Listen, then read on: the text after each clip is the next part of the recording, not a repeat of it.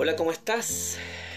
Ayer estuvimos en el capítulo anterior hablando de lo que significa ser un sacrificio vivo delante del Señor en lo que respecta al compromiso en nuestros deberes cristianos y en el marco de entender que somos un sacrificio vivo, santo y agradable delante del Señor. Cuando llegas a Romanos al capítulo 12, al versículo 5, leemos, Así nosotros, siendo muchos, somos un cuerpo en Cristo y todos miembros los unos de los otros. Quizás este podcast, este audio podría titularse Unidad diversificada. Unidad diversificada y pareciera ser una contradicción esto de la unidad diversa. Pensamos que lo que está unido debe ser homogéneo, debe ser igual, pero no.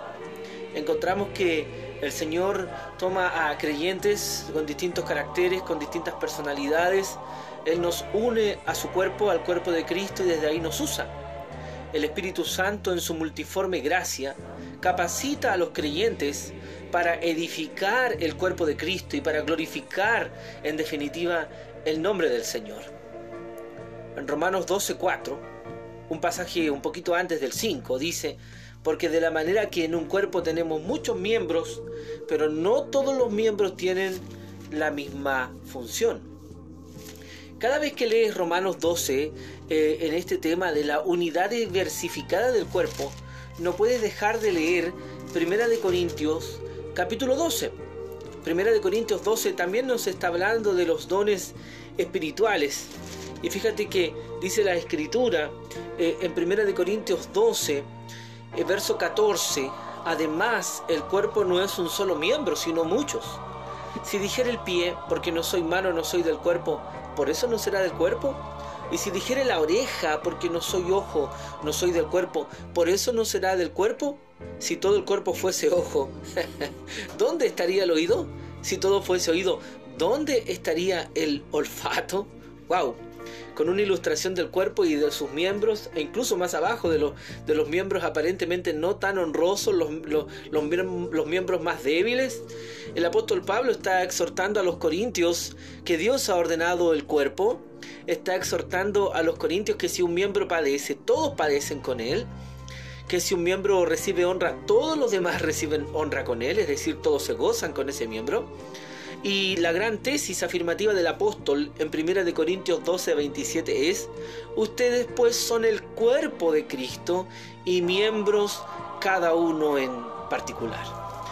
Amados, eh, esta unidad diversificada es grandiosa, es preciosa. Es el Espíritu Santo quien nos ha unido a este cuerpo con diferentes personalidades, con diferentes características, y Él nos capacita para servir en el ministerio.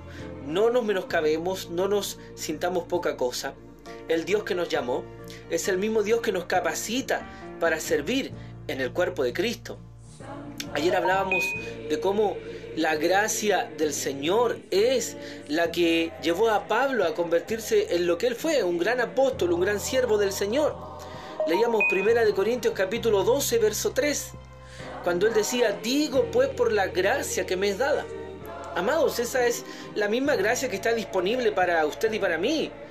No porque fuera Pablo el apóstol, él tenía una dimensión de gracia especial, única. No, no todos los creyentes gozamos de la misma disposición de esta gracia. Ahora bien, esto de la unidad diversificada es tremendo, es poderoso. Pídale al Espíritu Santo, pídale a Dios Padre en oración, que el Espíritu Santo le muestre, lo ilumine, le revele cuál es el don que Dios le ha dado, cuál es el área de servicio en la que el Señor quiere que usted trabaje en la iglesia local y en la que usted edifique a los santos retomo para terminar Primera de Corintios capítulo 12, el, pasaje que se debe leer junto a Romanos para entender eh, la introducción a los dones espirituales. Y en Primera de Corintios 12, 11 leemos, pero todas estas cosas las hace uno. Amados, no es usted ni yo el que hace estas cosas, es la iglesia para la edificación del cuerpo. Somos instrumentos en las manos de un Dios vivo. ¿Sabes quién hace todo? Bueno, él es el maravilloso Espíritu Santo. Dice Primera de Corintios 12, 11, pero todas estas cosas las hace uno y el mismo Espíritu. ¡Wow! Él no se deja sobornar por nadie. Dice que Él reparte, es decir, entrega a cada uno en particular como Él quiere. Damos honra y gloria al Espíritu Santo. Él es quien nos ilumina en los dones que nos ha entregado. Él es quien nos ilumina en cómo vamos a usar esos dones. Y Él es quien va a producir esos resultados sobrenaturales que van a ir en pro del cuerpo de Cristo. Que Dios te bendiga y que este tema de la unidad diversa en el cuerpo sea hoy, al escucharlo, un espacio de crecimiento, de edificación y que despierte en tu vida el interés para preguntarle al Señor en qué yo tengo que trabajar en tu obra.